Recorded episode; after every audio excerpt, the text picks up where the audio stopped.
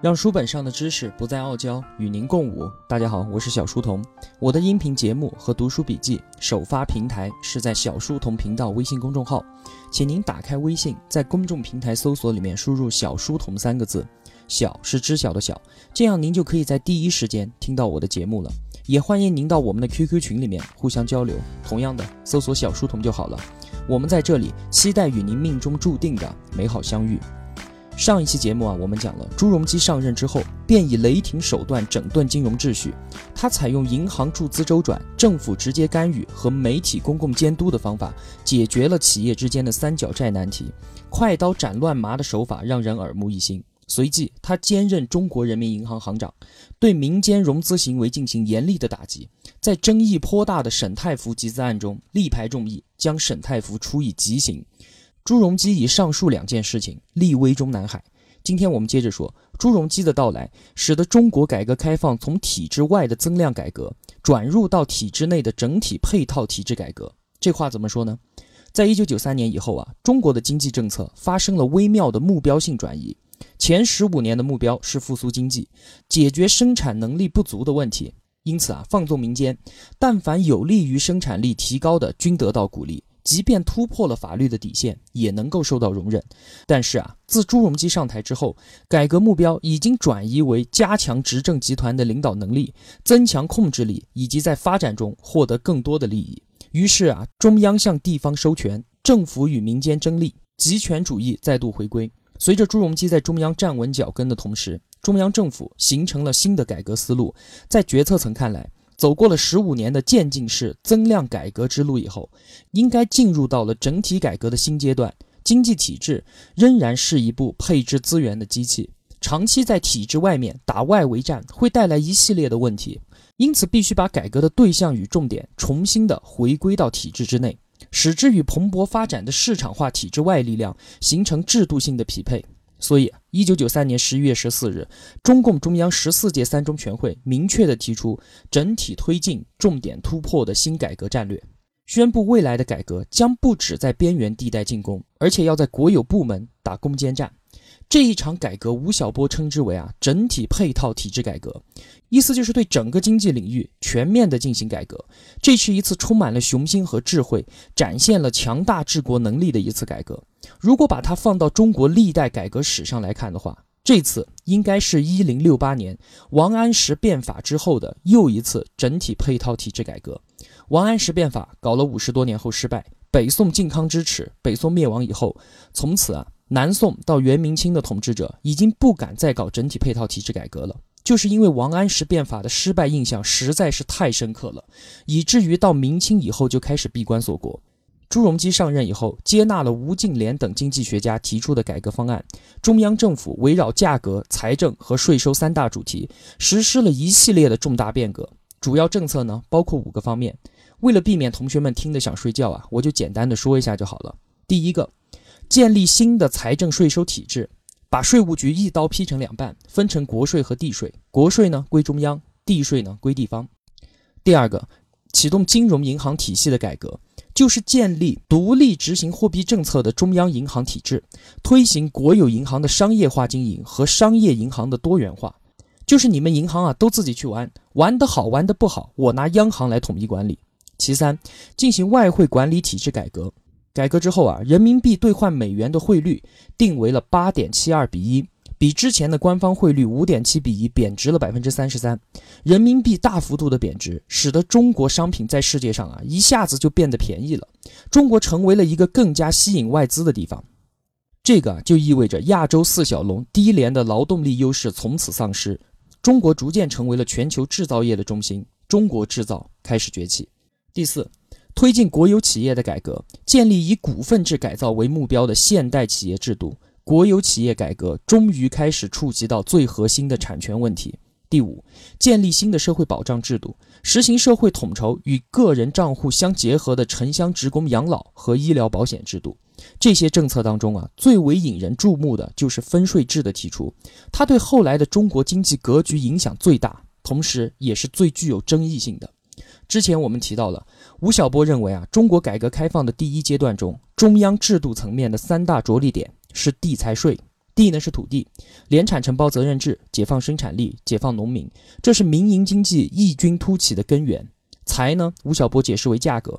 我们之前用了两期节目讲物价改革，也说到了。第三点是税，之前没有说，就是为了放在今天和朱镕基的分税制改革一起来讲。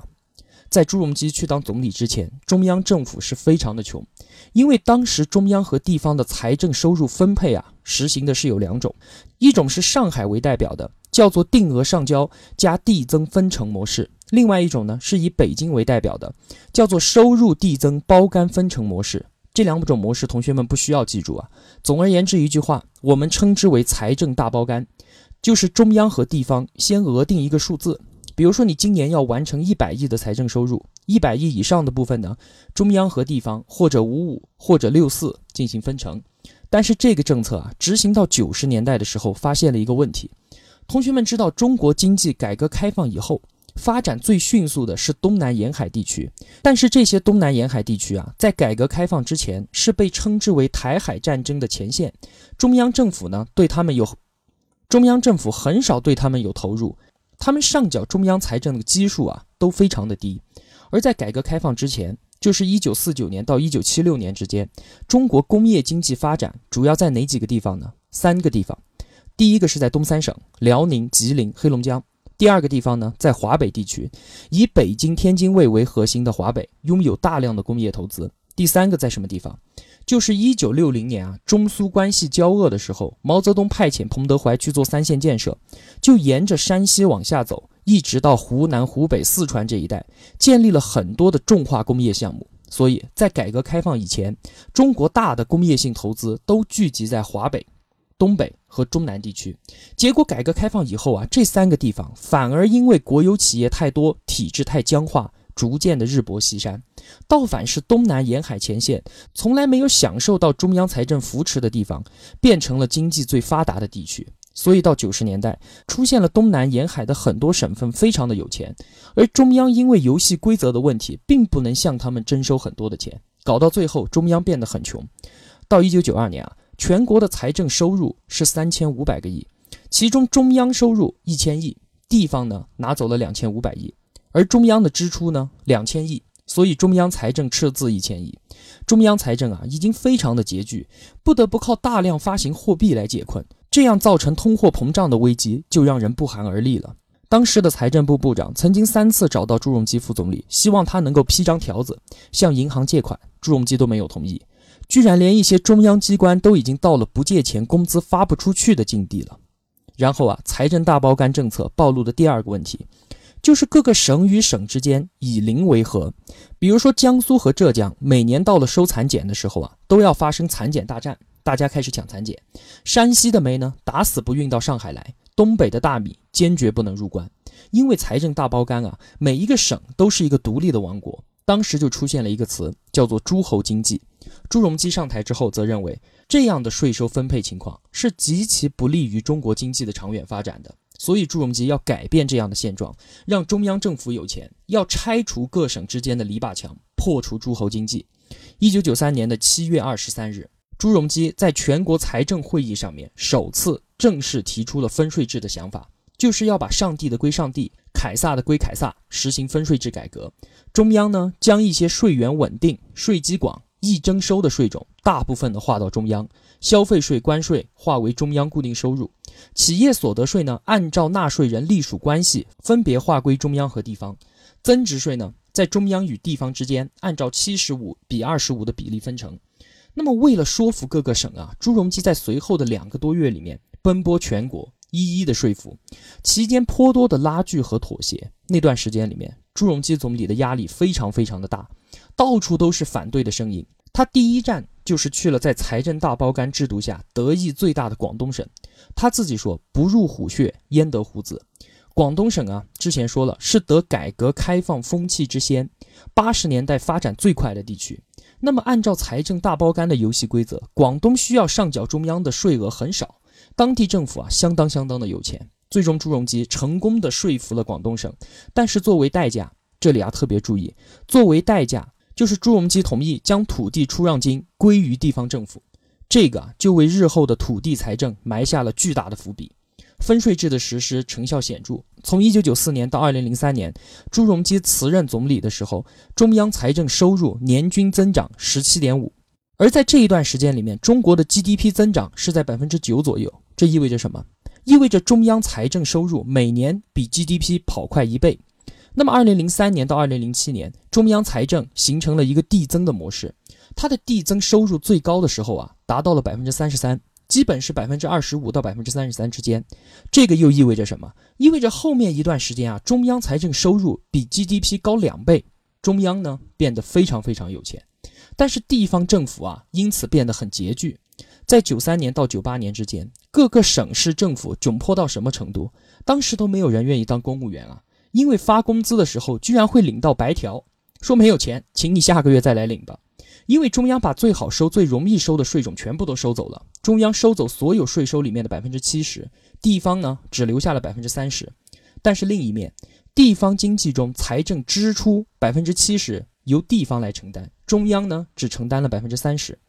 这个啊，就是一个正三期和一个倒三期的概念。所以在九三年到九八年这段时间里面，地方政府啊过得是相当的惨。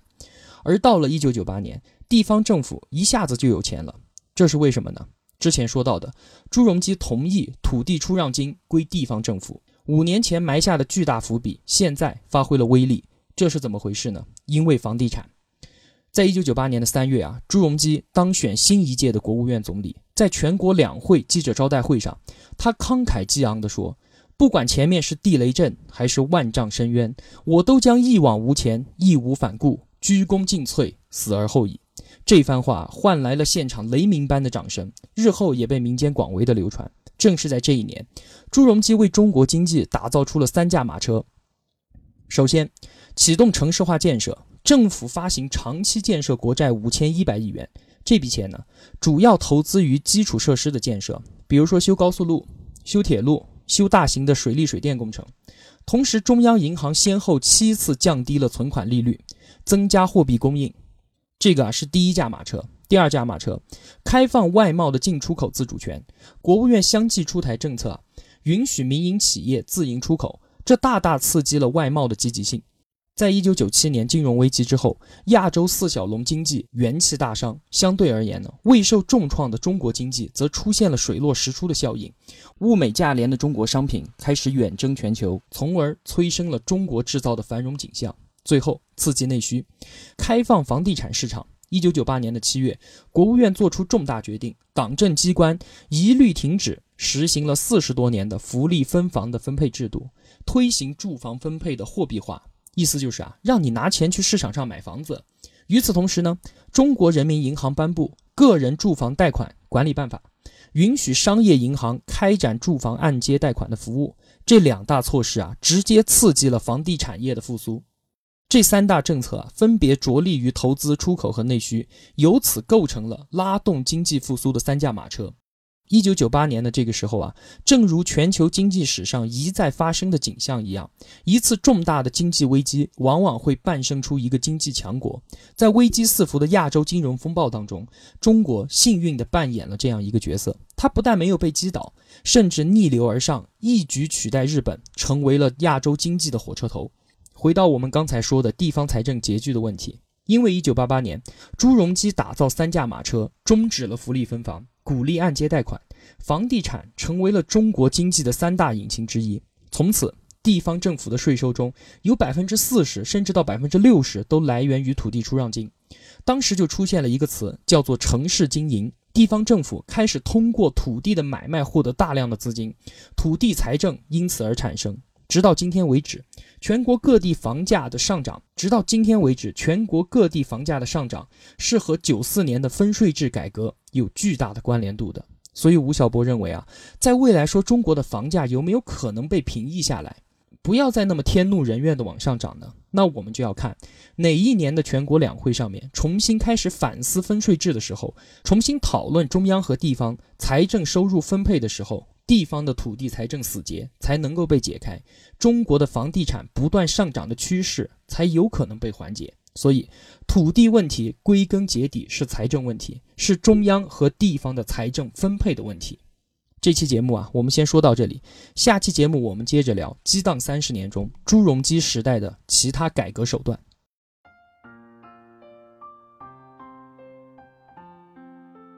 小书童不才，在您面前献丑，只愿与您结伴而行，让求知的路上不再孤单。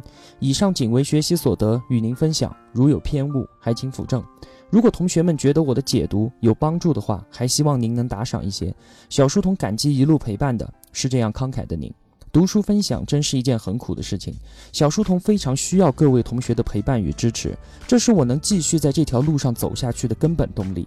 请您和身边的家人朋友分享我的节目，希望我们在互相陪伴、见证彼此成长的同时，能够发酵出一种温暖的感情。这感情应该叫做爱吧。我们每个人都希望让陪伴和爱能够感染更多的人，一同成长。而我一个人的力量又是那么的微乎其微，这需要各位同学的共同努力。小书童在此叩谢。好了，让书本上的知识不再傲娇，与您共舞。小书童与您不见不散。